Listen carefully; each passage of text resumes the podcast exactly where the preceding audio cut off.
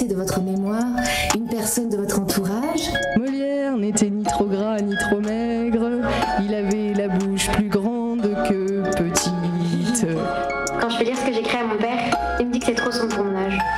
La radio du festival, enregistrée au théâtre Dijon-Bourgogne.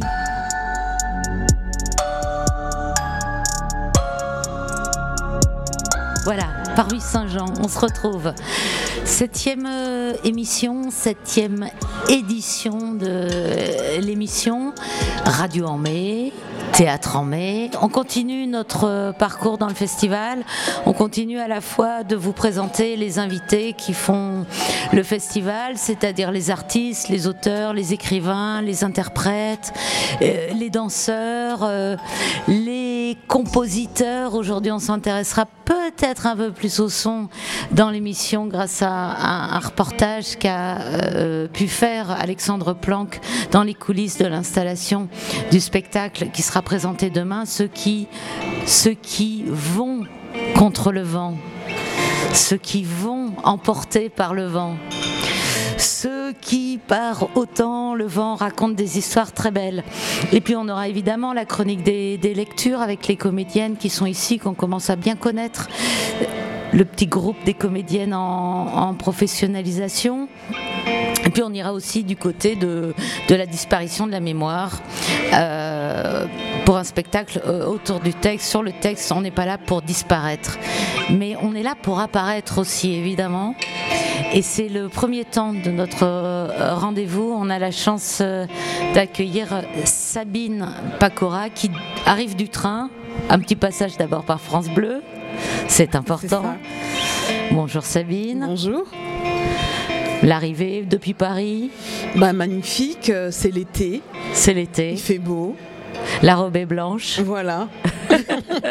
je me suis adaptée euh, à ce, ce climat estival magnifique. la première fois, Sa- Sabine, que tu viens à Dijon? Alors j'étais venue, mais il y a longtemps, j'avais fait une comédie musicale qu'on avait jouée au, au Zénith. Je crois que c'était en 2010. Donc Ouais. ça fait une dizaine d'années, euh, voilà. C'était quelle euh, comédie com- musicale? euh, C'était la comédie musicale Kirikou. Kirikou. Mm. D'accord, Kirikou et Caraba la sorcière. d'accord. Là, tu reviens avec un spectacle que tu as créé toi, tu as écrit, Mis en scène. mis en aussi. scène et interprété. Oui, Tu dis c'est un seul en scène. hein un seul en scène. voilà. Mm. Alors, c'est un spectacle donc, qui tient à cœur, que tu as créé quand? Euh, j'ai décidé de, créer ce spectacle après euh, la montée des marches qu'on a fait avec mes concerts du livre euh, Noir n'est pas mon métier, parce que il m'importait de trouver les moyens euh, de, de- mon émancipation pour sortir euh, des images euh, clichés euh, dans lesquelles on m'assignait en fait une identité de femme dans laquelle je ne me retrouvais pas. Et du coup, j'ai eu envie en fait de, de- trouver les conditions de ma propre émancipation à partir de l'écriture et en- en montant ce, ce texte. Donc au début, je ne savais pas vraiment ce que j'allais écrire. Je savais que c'était sur la thématique euh, de la stigmatisation, notamment euh, dans mon métier de, comédienne au théâtre et au cinéma en particulier. Et puis euh, voilà, ça a été, ça a été une aventure, l'écriture déjà, et puis, et puis la mise en scène. Et le fait de, de faire tout ça, C'est un spectacle qui est intitulé, avec un jeu de mots, qui est intitulé L'Afrique. Puis un petit sous-texte, hein l'Afrique, L- l'Afrique, L'Afrique, journal d'une femme vaudou. voilà. L'Afrique, c'est à la fois l'Afrique, Mhm, hein, le continent, mais c'est aussi euh, l'Afrique, le monstre. Hein exactement. c'est euh, tout ça que tu réussis à, à déployer dans un spectacle qui ressemble à une succession d'épisodes de vie, Oui, avec un peu d'imagination, Mhm. avec beaucoup de costumes. quelques costumes. Et ta vie, euh, telle que tu nous la présentes, c'est la vie d'une comédienne euh, noire Mhm, qui est systématiquement stigmatisée dans des rôles de subalterne, euh, de rôles silencieux, Mhm. Euh, alors ça va de ils sont, ils, sont, ils sont nombreux au théâtre Oui, De bah, la femme de ménage. euh, euh, prostituée, euh, femme sans papier. euh, euh, Enfin, c'est l'image de la femme migrante de façon générale, de la maman africaine. Enfin, euh, voilà, des, figures euh, effectivement euh, euh, subalternes Ouais. euh, d'un point de vue économique et puis d'un point de vue euh, politique. Hein, euh, sont des, aussi des gens, euh, euh, des personnes euh, qui sont euh, invisibilisées d'une certaine manière euh, dans la société, qui n'ont pas vraiment voix au chapitre, qu'on n'entend pas toujours, mais qui sont quand même euh, stigmatisées par le regard des metteurs en scène du métier. Et puis aussi par le point de vue dominant bourgeois blanc. Oui, Voilà. et euh, ils sont nombreux, t'en as croisé pas mal. Et alors, ce qui est intéressant dans le spectacle, la Freak, c'est comme ça qu'il faut dire. Oui, hein. oui. Euh, tu croises à la fois des expériences, en tout cas qui semblent être des expériences réelles, et puis un monde euh, euh, de rêve ou de fantasmagorie où tu interprètes, où tu joues différents rôles à travers des, des images que tu que tu crées, que tu crées avec plus de plaisir. Et on a, en- entre autres euh, passages, euh, une histoire qui est peut-être réelle quand tu, es jeune comédienne et tu te déguises en Mickey avec toute, pour une, une bar d'un jeune homme. On voit euh, toute la complexité. Tu, racontes aussi euh, euh, ton rôle de comédienne euh, dans Phèdre de Racine, où euh, bah, évidemment euh, on t'assigne au rôle de la servante qui globalement n'a rien à dire. Je te verrais super bien dans le rôle de nonne. Et là, c'est bon, bah, c'est un silence. Et comme tu es arrivé avec le texte sous le bras et qu'on on veut un peu avoir la saveur de ce que tu, ce que tu dis, parce que c'est un spectacle qui est aussi un manifeste. Hein, On peut dire ça comme ça. bah oui. Mhm. On veut bien écouter le prologue. D'accord. Tu le, tu le lis, tu le joues, tu fais comme tu veux, euh, Sabine Pacora. J'ai l'impression qu'on attend surtout de moi une apparence physique de femme noire et ronde qui colle à un inconscient et un imaginaire entremêlé de fantasmes et de préjugés que je qualifierais de colonial. J'incarne principalement des personnages envisagés comme des métaphores de la marginalisation au travers de femmes migrantes aux statuts et conditions socio-économiques particulièrement difficiles, des domestiques, des prostituées, des femmes sans papier, des marâtres cupides, mal intentionnés, ridiculisés. Je joue toutes les déclinaisons possibles de la mama et de la putain africaine, des personnages hauts en couleur, sans capital intellectuel ou économique. Mama, Fatou, Alimata, Fanta, mes personnages construisent une image de l'autre purement exotique. Ils apparaissent comme des parenthèses anecdotiques. Ils représentent des instants de respiration, de relâchement soudain, de truculence exacerbée, comme un clown personnifié qui apparaît et canalise les tensions, les angoisses, les peurs et les pulsions. Ces personnages sont systématiquement en surreprésentation physique, couleurs flashy, coiffures exubérantes, explosives, et en même temps ils sont complètement absents, car on ne sait pas grand-chose d'eux, de leur histoire. Merci Sabine euh, Pacora, extrait. Merci Sabine Pacora, extrait du, du début du spectacle. Donc tu présentes le principe, la chose. Oui, bah là je pense que ce, Est-ce que les choses ont évolué Euh, Non, je te, vas-y, je te coupe pas la parole. Non, je dis que cet, cet extrait euh, synthétise, cet extrait synthétise assez bien euh, ben, la problématique de la stigmatisation et de l'assignation. Oui, tu, Et, tu euh, t'es- t'es- t'es dans le décor, en fait. Tu fais partie du décor avec tous les clichés Oui. qu'on associe. Oui, oui, on peut dire ça. Est-ce que ça change un petit peu? Ça Oui. fait combien de temps que tu es Oui comédienne. Euh, ben, je, je- je suis euh, comédienne professionnelle et que je vis de mon métier vraiment euh, depuis, euh, je dirais, 2007 euh, et 2010. Vraiment sérieusement, parce que, euh, enfin, 2011, voilà, j'ai un réseau. Non, mais Allez, 2000 Non, non, non, mais parce qu'en fait- 2013 et puis 2017. Non, non, non, non, non, non, mais c'est pas ça, c'est parce qu'en fait, euh, pour, pour créer un réseau, déjà, c'est à peu près 3 à 5 ans. Et à partir de 3 à 5 ans, on peut commencer à travailler. Voilà, donc depuis 2011, je travaille assez régulièrement en tant que comédienne, euh, particulièrement en cinéma, euh, télé. Euh, donc, alors, je dirais que ça change, ça change, euh, ça change un, un petit peu. Ça commence à s'ouvrir. Euh, mais alors, en fait, euh, ce qu'il y a, c'est que les, productions sont très euh, en recherche de jeunes, euh, de, on va dire, de 16 ans, de 12 à, à 25 ans. Et je dirais que pour les personnes euh, eh bien, qui sont dans la trentaine, quarantaine, je ne suis pas sûre bah, de parvenir en fait à, hum, comment dire à, hum, faire partie de cette euh, de ces changements qui sont vraiment des micro changements quand même. hein. Oui, t'es arrivé un peu trop tôt, c'est ça? Ouais, je pense, Hmm. je pense. Mais c'est pour ça que euh, Tu pourrais peut-être prendre un temps d'avance, euh, jouer la vieille femme noire du de la prochaine fiction. Comment est-ce qu'il faut faire dans ces cas-là? Non, mais alors ce qui est intéressant, c'est qu'il y a de plus en plus de, de productions euh, anglo-saxonnes, américaines par exemple, qui viennent euh, tourner en France. Et du coup, euh, elles, elles sont euh, particulièrement en demande de casting particulièrement diverses. Voilà, et la diversité d'un point de vue racial, la diversité des corps, par exemple. Euh, moi, je sais aussi que ben, dans le cinéma français, euh, ben, c'est plus compliqué de travailler quand on, est une- comédienne grosse. Parce qu'il n'y a pas de, personnages qui sont écrits pour des comédiennes grosses.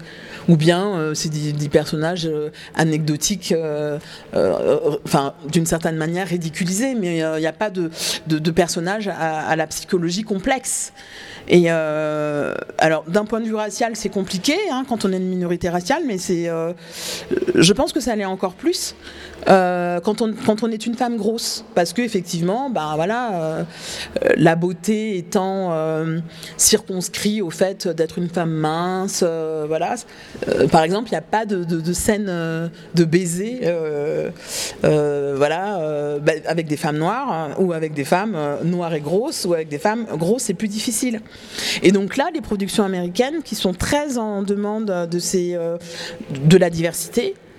Euh, et ben du coup c'est vrai que ben moi je, je passe pas mal de, de, de casting Euh, et j'en- j'en ai euh, réussi quelques-uns et donc je, je suis, tr- je suis plutôt très contente. Bah alors donc tu ne Voilà. seras pas une vedette française, Sabine. euh, Je serai une vedette internationale. Oui, voilà. bah, bravo, c'est tout ce qu'on te souhaite. Merci. Et puis merci à ton travail, justement, de, de savoir. C'est dur quand même de parler de soi, non, sur scène? C'était Euh, nécessaire, indispensable, il faut y aller, quoi. Non, je sais pas comment après, dire. après, en fait, je pense que euh, quand on est sur le plateau, euh, je pense que quand je suis sur le plateau, c'est pas moi en fait. Bien sûr. Voilà. Euh, je pense que le- plus difficile, ça a quand même été l'écriture.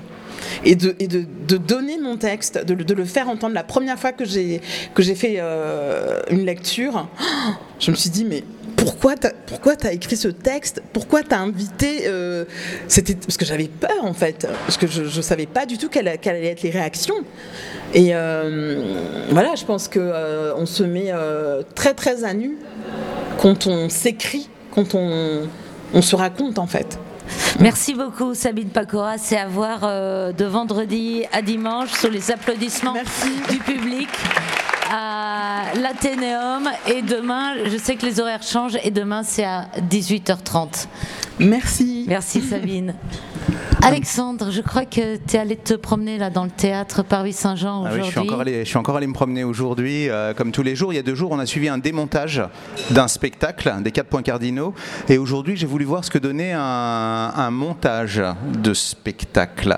Donc, je suis allé euh, fourrer mon nez dans la construction du décor de Ceux qui vont contre le vent de Nathalie Béas. Et je suis allé rencontrer Nicolas, l'espagnol Rizzi.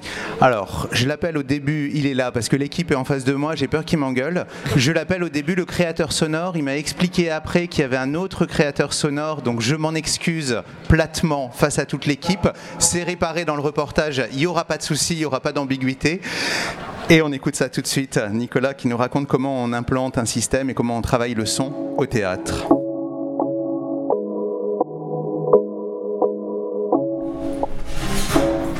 Voilà, j'arrive au Parvis Saint-Jean sur le plateau de répétition.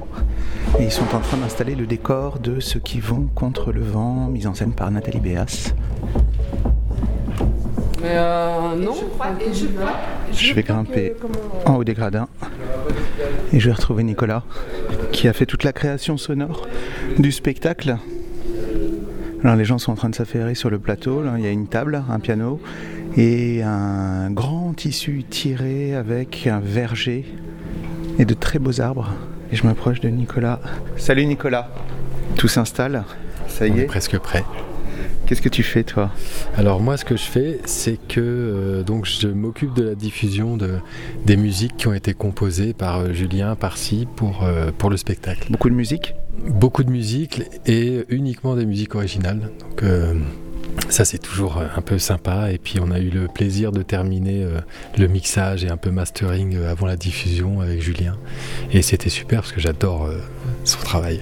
Tu peux nous raconter un peu pour les gens qui connaissent pas, qui savent pas comment ça marche le son au, au théâtre, comment est-ce que tu envoies, comment est-ce que tu sais à quel moment il faut faire partir un son ou une musique, quel matériel tu as devant toi?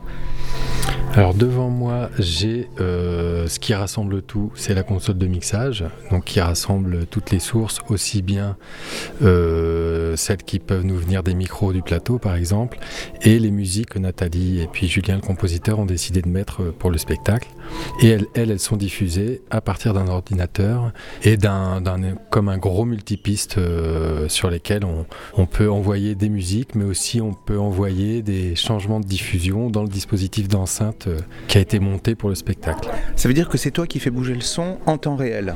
Oui, c'est ça. C'est bouger le son. euh, C'est, plus euh, des vagues immersives, quoi, qui viennent un peu, un peu plus en salle ou qui sont un peu plus ramassées au plateau pour créer du relief et un peu de profondeur. C'est de la composition sur la composition. Ouais, c'est, c'est de l'interprétation. C'est de l'interprétation de la ça. composition. Tu peux nous lancer un son? Ouais. Comment il Un s'appelle son doux ou? Un son, un son un comme son tu veux. Un son que j'aime bien. il s'appelle Ghost. Et Nathalie, elle aime bien euh, que les sons, des fois, on les entend à peine arriver et on se rend compte à un moment donné qu'ils sont là.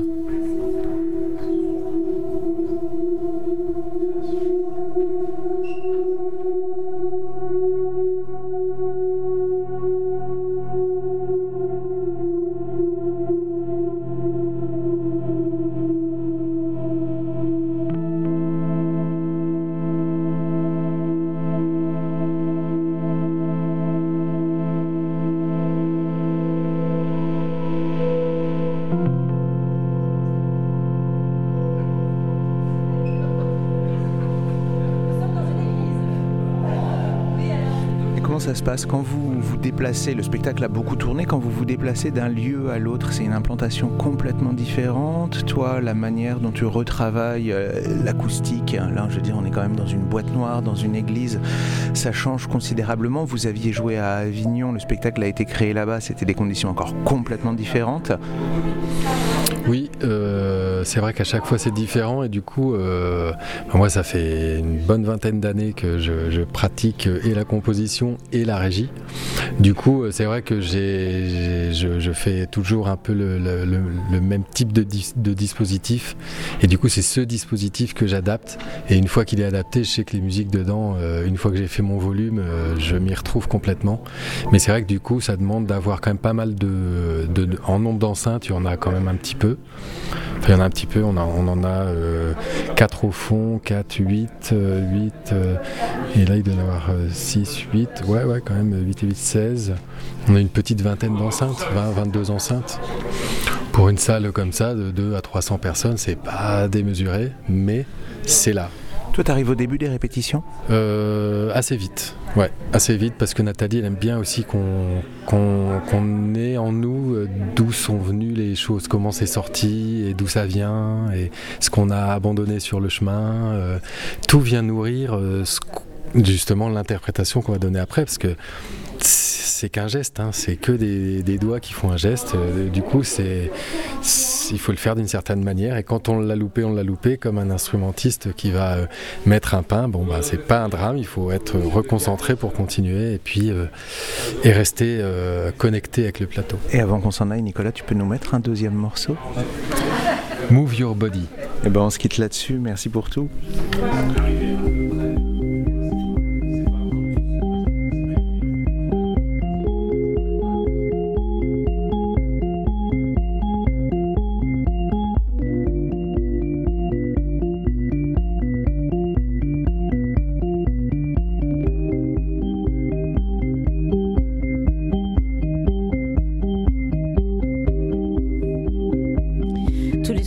Chance d'entendre des textes qu'on ne connaît pas, des textes d'auteurs contemporains qui sont portés par les voix des jeunes comédiennes qui ici ont un contrat de professionnalisation.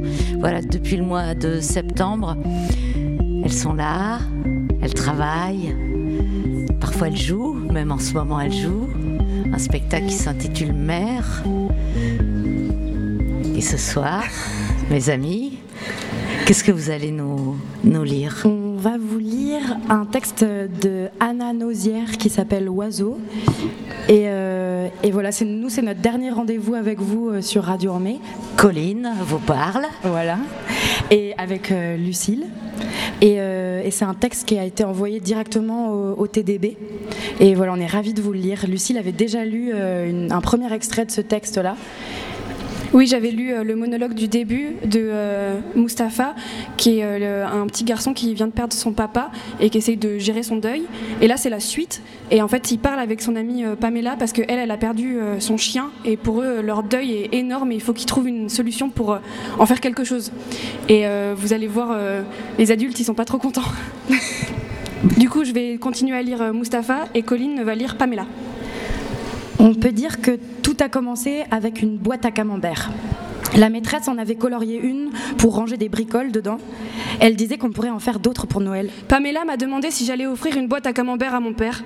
J'ai eu envie de pleurer, mais j'ai un peu rigolé. Qu'est-ce que vous racontez là-bas? a demandé la maîtresse. Rien. Rien Ça n'existe pas, a répondu la maîtresse. Allez, prenez vos cahiers. Mustapha, qui met le E près du O? Le pigeon Très bien. J'ai écrit oui pour le cadeau sur le cahier de Pamela. La maîtresse m'a vu faire, elle a attrapé le cahier et elle m'a demandé Oui, pour quel cadeau, Mustapha? Oui au camembert colorié pour mon père. La maîtresse a fait une tête bizarre. Elle a bafouillé qu'elle n'avait pas cette boîte et que de toute façon, on verrait ça à Noël. Quand on est revenu en classe lundi, j'ai sorti trois boîtes de camembert de mon cartable. J'ai proposé d'en ramener encore d'autres. J'ai raconté que, me cou- me- que mon cousin était fromager. Écoute, Mustapha, a dit la maîtresse en trifouillant dans les crayons pour cacher sa tête, on a dit qu'on verrait ça à Noël. Je me suis levée, j'ai donné un gros coup de poing dans le mur. Oh Tout le monde s'est mis autour de moi. Mustapha Mustapha, tu pleures m'a demandé la maîtresse avec une voix qui tremblait.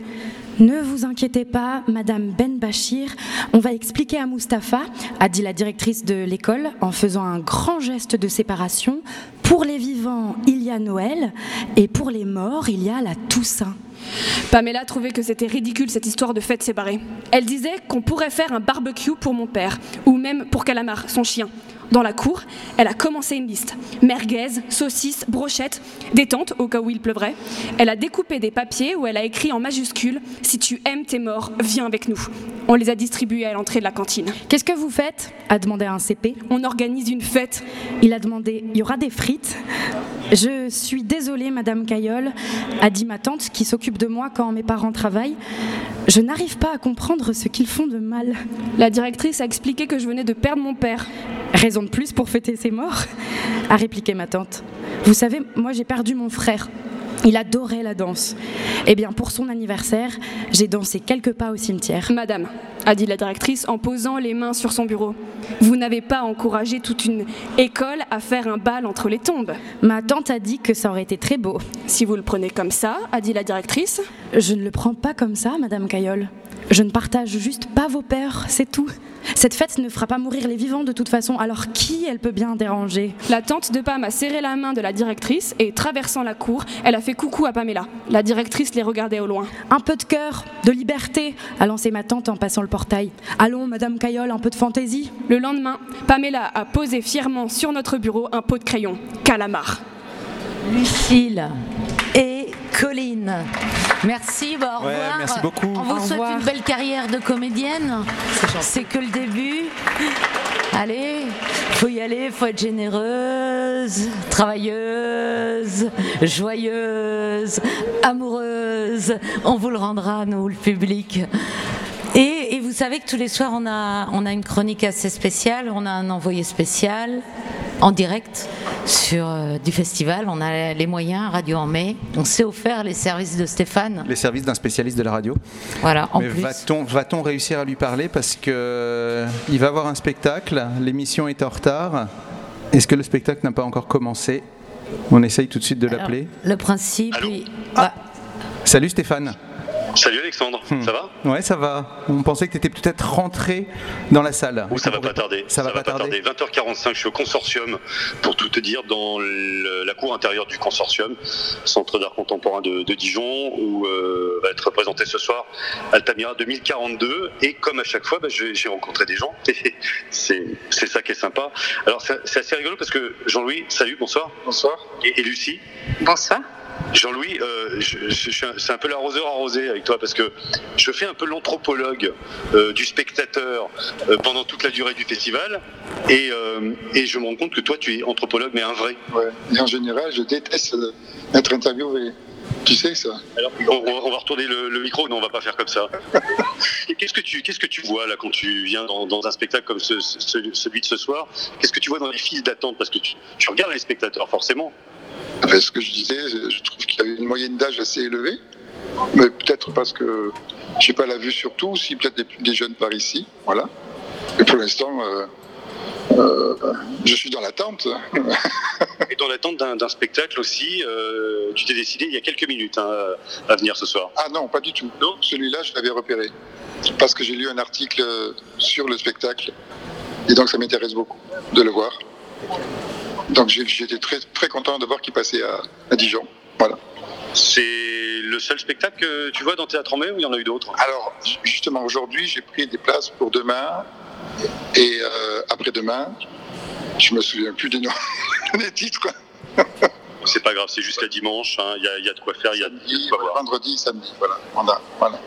Qu'est-ce que tu as dans ton sac à dos quand tu viens voir un spectacle comme ça ce soir? Alors là, je suis bien emmerdé parce que je ne pouvais pas mettre mon portefeuille euh, dans une poche parce que j'ai pas de poche, donc je suis obligé de prendre mon sac à dos. J'ai rien dans mon sac à dos. Un bon portefeuille À part mon portefeuille, oui, il n'y a que ça. Tu penses que tu vas repartir avec un sac plein? Euh, ah non, mais c'est pas des choses qui se transportent comme ça. Et tu peux peut-être lui demander si, le Ah, ça, si on les spectateurs sont toujours de plus en plus vieux. Si tu veux. Stéphane, Oui, oui, Aude, tu peux demander à notre euh, anthropologue du spectacle s'il a vu que les spectateurs étaient de plus en plus vieux depuis qu'il a commencé sa carrière d'anthropologue. Ah oui. On, on se demandait si, euh, depuis que tu as commencé ta carrière d'anthropologue, euh, et si la, la moyenne d'âge des spectateurs avait, avait augmenté avec, euh, avec toi, Euh, ici, à Dijon de manière générale. ah ben, euh, je, je sais pas, moi je suis resté jeune, donc euh, ça ne me concerne pas cette affaire-là. Bon, en tout cas, il y a un bel accent du sud, du sud de Dijon là. hein. Ah ben oui. Merci Marseille, Stéphane. capitale du monde. Merci Jean-Louis. Merci, Lucie. Merci et bon spectacle. Merci Alex. Et Ciao, à très plus vite. tard. À très vite Stéphane. Ah, ah, ah. Pour l'instant, tu m'aides à parler. Pour l'instant, tu m'aides à parler. C'est-à-dire Ah oui. que tu fais un peu de la musique comme ça dessous. Ah d'accord, oui. L'instant, elle m'aide à parler. Elle fait de la musique un peu comme ça dessous. Elle s'appelle Rebecca Meyer. Elle a plusieurs activités dans la vie. Elle est à la fois compositrice, interprète, musicienne pour la radio en mai. Elle a composé la, musique pour un spectacle dont on va parler dans un instant, qui est un, un spectacle qui se, qui se joue au théâtre du Feuillant et qui est tiré du livre d'Olivia Rosenthal. On n'est pas là pour disparaître, on entendra un extrait tout à l'heure. Mais c'est aussi une compositrice qui a une carrière euh, solo. Elle a sorti un album il y a quelque temps où elle fait de la musique expérimentale sur des poésies. Et puis aussi, elle fait les choses en duo avec un musicien qui fera un concert. On est en groupe, on est cinq, qui En est un, un groupe qui s'appelle San Ferrian avec Étienne Meunier. On a créé ce groupe il y a un an et on sera en concert le 28. Elle s'appelle Rebecca Meyer. Et qu'est-ce que tu vas nous jouer, Rebecca? Je vais jouer le morceau By the Bike qui du coup on a créé avec notre groupe et qu'on jouera dimanche aussi.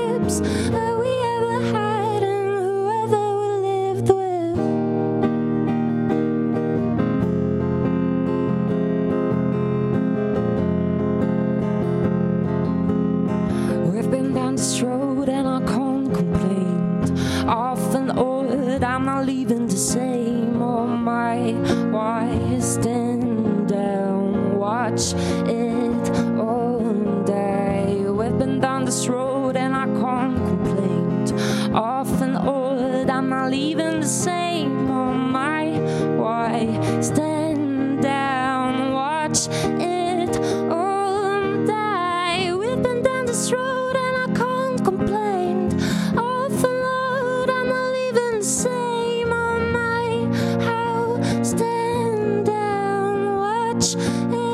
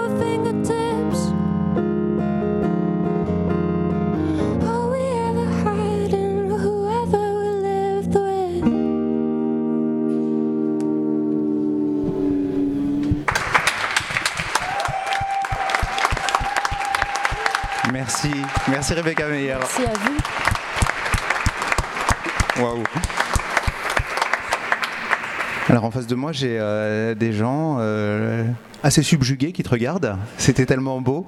Il y a des chaises longues et dans ces chaises longues, il y a Catherine qui vient de s'asseoir avec un monsieur parce que chaque soir, Catherine invite une personne qui connaît ce théâtre depuis, disons monsieur, un certain nombre d'années à venir raconter des histoires et des anecdotes. Ah oui, oui, je vois le monsieur surpris, c'est à vous. c'est à vous. Catherine, je te laisse la parole. Oui, merci. Alors ce soir, on reçoit Monsieur François Gérard qui va nous présenter ses souvenirs mémorables, dont un en venant au TDB que tu tiens à, à nous faire savoir. Oui, euh, je- en passant sur le, le parvis de la gare de Dijon, là, il y a quelques minutes, je vois un monsieur assis qui attendait. Et ce monsieur, c'est Alain Renault. C'est quelqu'un qui était là quand le, quand le TB s'est installé à Dijon. C'est lui qui accueillait le public. Et c'est quelqu'un que je n'ai pas revu, que je n'ai pas vu depuis 20 ou 30 ans. Et là, en venant au parvis Saint-Jean pour raconter des souvenirs, je vois ce monsieur, Alain Renault. On a discuté cinq minutes. Il habite plus Dijon depuis des décennies. Et c'est quand même. euh, ça m'a bien plu, cette rencontre comme ça, juste avant d'arriver ici. Comme quoi? Comme quoi? Faut que je dise d'autres choses.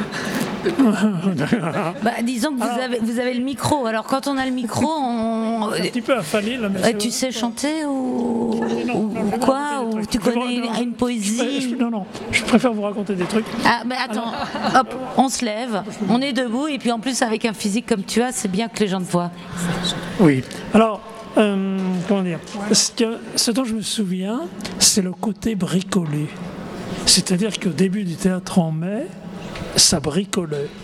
Et au début du TB, ça bricolait aussi. En théâtre en mai, au début, c'est parti d'un prof de maths, hein, le théâtre en mai. Un type qui bossait dans un lycée, et du directeur d'une petite. euh, troupe théâtrale qui s'appelait le. euh, Bourgogne, le théâtre de Bourgogne. Et euh, au début, il y avait beaucoup de bénévoles qui, allaient chercher les gens à la gare, qui les amenaient. Et j'ai un copain qui était bénévole, et un coup, euh, il est allé voir un studio que quelqu'un avait mis à disposition pour des intervenants. Et il m'a dit, j'ai passé ma journée à nettoyer le studio. Et c'était pas possible d'accueillir quelqu'un là-dedans. Voilà, un petit peu le bricolage, le genre de bricolage qu'il pouvait y avoir. Pour le TB, qui s'appelait oui le TB, pas le TDB, au début, c'était une église qui avait été désaffectée. Et la bonne bourgeoisie dijonnaise s'était beaucoup euh, émue que des théâtreux viennent dans une église. Et ça avait servi de réserve à foin. Alors le foin, oui, mais les comédiens, non. Et au début, il n'y avait pas grand-chose d'installé, ce qui fait qu'on s'asseyait sur des bancs très durs. Il faisait un froid de canard, donc on amenait nos couvertures.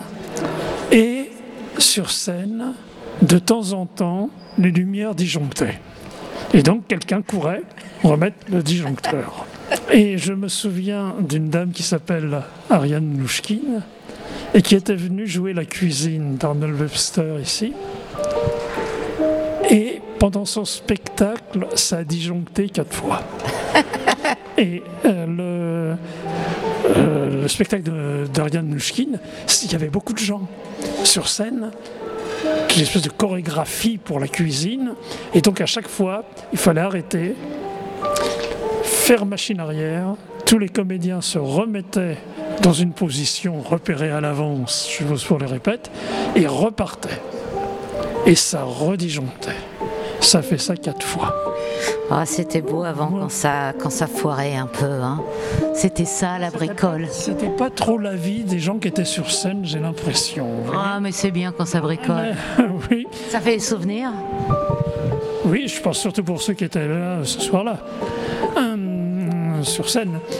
Donc voilà, qu'est-ce que je peux vous raconter d'autre Ah bah, Ce sera pour l'année prochaine, je crois. hein. Oh si, je peux vous raconter un truc. Ah, encore? Bon, si t'y tiens, nous, on est ravis d'être avec toi. Parce que je voudrais deux, deux souvenirs. En théâtre en mai, un coup, je traverse une, euh, une cour après un beau spectacle de François Tanguy. Et il y avait François Tanguy qui était dans la cour. Récemment décédé, Voilà, c'est pour ça que j'avais envie aussi d'un peu d'en parler. théâtre du radeau. Et Tanguy était tout seul dans la cour, et avec ma compagne, on passe, et on lui sourit, il nous sourit, et il vient vers nous, et on lui a dit, moi je lui ai dit tout, ce que j'aime, je trouvais formidable dans son théâtre, et il m'a pris dans ses bras, il m'a embrassé, et il a pris ma compagne dans ses bras, et il l'a embrassée aussi. Et un de mes, me- un de mes souvenirs, et j'arrêterai là-dessus, au TB, c'était le jeu de Faust par François Tanguy. Et j'avais jamais vu un spectacle comme ça. J'étais fasciné, je trouvais ça extraordinaire. Ça l'était. Et pendant que je regardais fasciné, le TB se vidait complètement. C'est-à-dire il y avait des, des rangées entières qui se levaient et qui partaient. Et le TB, je suis allé voir le spectacle deux fois, et les deux fois, il y avait une hémorragie comme ça. Les gens partaient. Et c'était un des plus beaux spectacles que, que j'ai vu.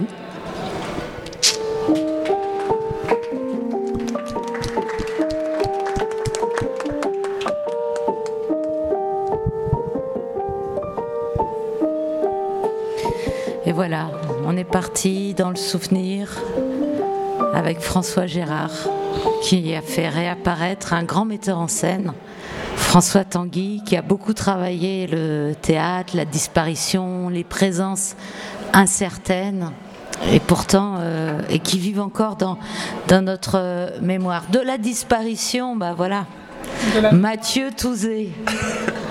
Bonjour. Bonjour. Vous venez d'arriver là, à Dijon, vous aussi. Exactement, on sort du train. Vous sortez du train, hop, vous êtes un homme euh, plein d'avenir. J'espère. Vous êtes euh, metteur en scène. Vous êtes aussi directeur d'un théâtre. Exactement. Alors lequel, où, comment? Alors, je dirige avec Édouard Chapeau le théâtre 14 à Paris, qui est un théâtre municipal de la ville de Paris. 14 pour euh, 14e arrondissement. Car il est en effet situé porte de Vanves. Donc dans le sud euh, de Paris.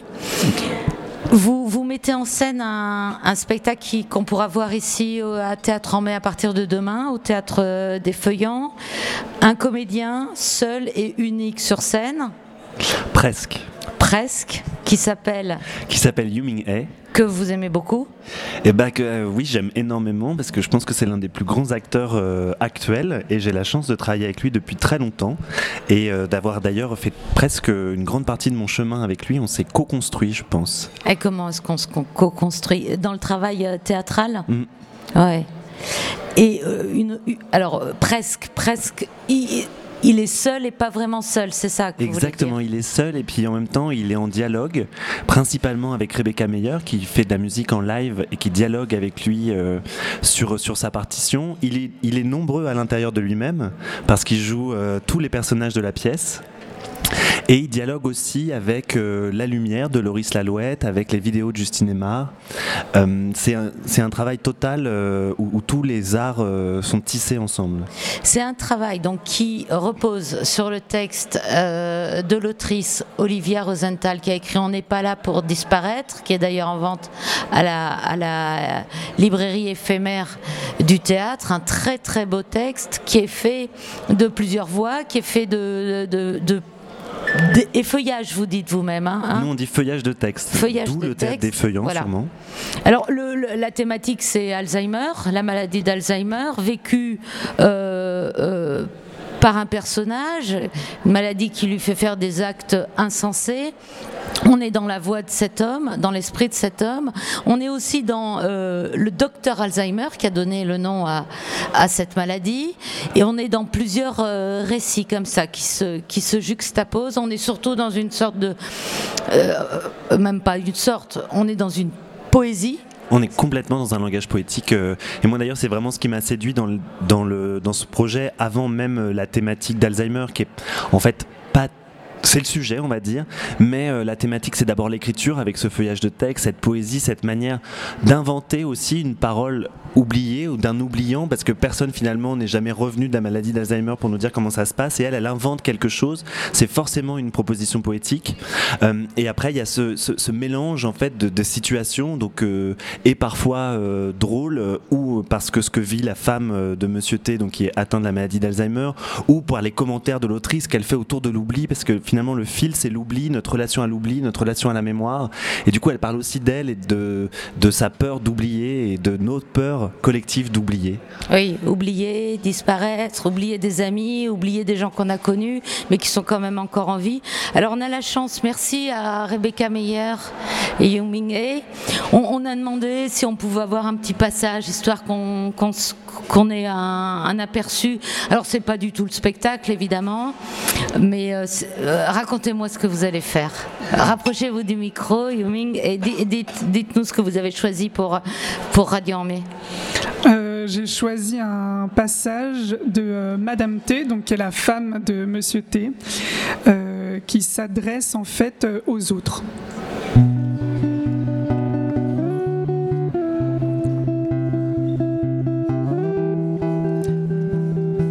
Ce ne sera pas nécessaire.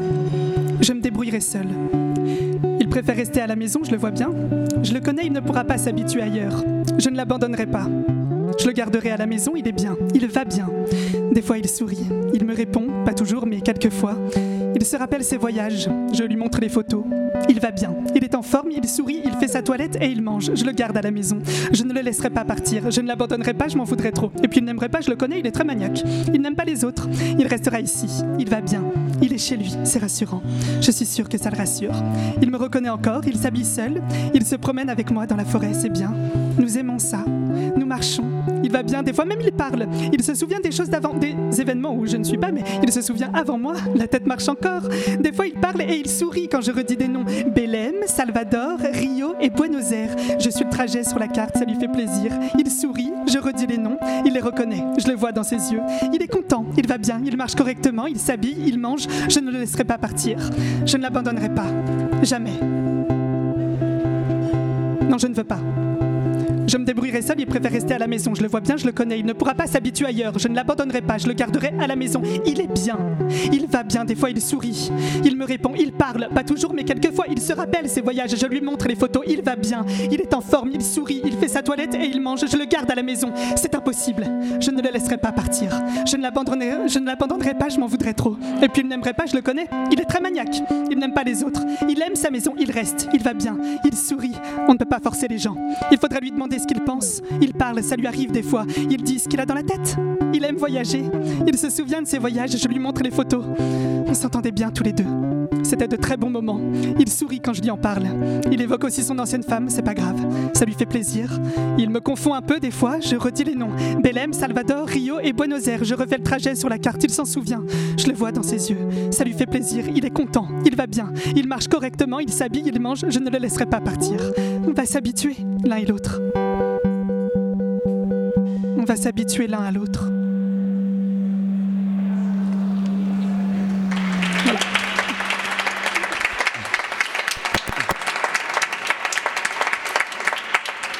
Ah bravo, c'est magnifique, c'est bien, c'est rapide, hein C'est rapide.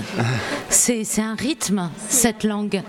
Dites-moi comment vous la, vous la dites, vous, cette langue d'Olivia Rosenthal dans le rythme, dans la présence, dans les différents personnages, dans les différentes propositions de langue qu'elle invente. Ce qui est assez génial, c'est que euh, j'ai quand même la musique de Rebecca Meyer pour m'accompagner dans, dans le rythme. Et après, Olivia, elle a écrit de, deux rythmes très différents. C'est Monsieur T qui euh, perd la mémoire, donc tout est déconstruit. Euh, c'est complètement arythmique pour le coup. Il y a des mots à la place de d'autres. Il confond les mots et tout ça. Donc c'est- tout un travail de, de- de mémoire et de parole qui se délie. Et, et après, il y a Madame T qui parle et elle, elle est sur un rythme ternaire. Donc c'est souvent trois mots à la suite. C'est beaucoup plus calme. Elle essaie d'apaiser Monsieur T. Et donc c'est, euh, c'est pour, là, pour le coup, c'est un rythme que j'aime beaucoup et je me laisse vraiment porter par la musique et je dis juste euh, le texte. Et voilà. Donc c'est un travail musical en quelque sorte que vous avez l'impression de, de réaliser? Euh, c'est une vraie partition, ouais. On a vraiment travaillé une partition avec Rebecca. Après, on est très à l'écoute, donc selon ce qu'on fait, selon le public, comment il réagit, comment il écoute, tout ça bouge, évidemment, parce que c'est du spectacle vivant. Mais, euh, mais oui, oui, c'est une partition, ouais. Un spectacle atmosphérique avec la rapidité des, des orages et des nuages qui se posent. Et Mathieu Touzé, on, on- va finir euh, par ça. Vous, vous allez nous parler aussi du travail vidéo qui est fait parce qu'en fait, vous nous placez dans un cocon. Un cocon qui serait le, le cerveau, qui serait notre pensée, qui pourrait être un espace, en tout cas, de suspension. En tout cas, l'objectif c'était de créer un voyage. C'est vrai que quand on était face à ce texte, euh, la première chose qu'on s'est dit, c'est sur la méthode de travail. D'abord, on allait toujours le traverser en entier. Et en fait, on a essayé de comme lever une force, lever euh, un une rivière, un fleuve, et on essaye de trouver le chemin de ce fleuve et de l'organiser en fait. Donc on, c'est comme lever un souffle, et derrière on essaye de sculpter ce souffle. Donc euh, oui, on, on le travaille toujours comme un, comme un volume entier, et c'est vrai qu'assez vite tout le monde est tout le monde s'est mis à travailler ensemble dans une écoute. Euh, Rebecca, elle était là dès les premières lectures. Euh, Justine est arrivée aussi très vite. Euh, La créatrice vidéo. la créatrice vidéo, Justine Emma, euh, Loris Lalouette et Renaud Lagier sont arrivés aussi assez, assez rapidement. Et en fait, il y a une- il y, a une dramaturgie qui s'est aussi construite dans un dialogue avec chacun sa vision de, de par son prisme. Et ça, c'était assez passionnant. Et on a vraiment tuilé chaque chose ensemble, ce qui a créé parfois des tensions très rigolotes, surtout entre Justine euh, et les vidéos et Loris Lalouette euh, et la lumière, puisqu'il faut moins de lumière pour faire des vidéos. Donc on a eu quelques combats en régie. Euh, vous verrez qui les a gagnés. Et euh, en tout cas, l'objectif, c'était oui, de, c'est toujours de créer une atmosphère et de- d'emporter les gens quelque part, et aussi plus plus personnellement, je dirais, d'interroger le médium du théâtre et ce qu'on peut faire avec le théâtre? Où est-ce que ça peut nous emmener très très spécifiquement? Et là, on va, euh, je pense, assez loin dans cette réflexion euh, et en utilisant pleinement les codes du théâtre. Euh, C'est-à-dire qu'il y a très peu de naturalisme, Yu Ming joue tous les personnages, il y a de la musique tout le temps, euh, il passe pas son temps à rentrer et à sortir, ni à s'installer autour d'une table à manger de la soupe. Et pour autant, je crois qu'on sort assez touché de ce spectacle, parfois même ému, voire bouleversé, je l'espère. Euh, et donc ça, ça, ça, ça marche par la magie du théâtre. Et c'est là où le théâtre, c'est un art vraiment très singulier, vraiment très spécifique, avec lequel on peut faire des trucs vraiment cool. Merci Mathieu Touzé. À bientôt. Demain, le spectacle à voir au Théâtre des Feuillants. Merci à tous. Merci. Rebecca pour la Merci musique. beaucoup. Merci Youmine. Merci Mathieu. Radio en mai. La radio du festival, enregistrée au théâtre Dijon-Bourgogne.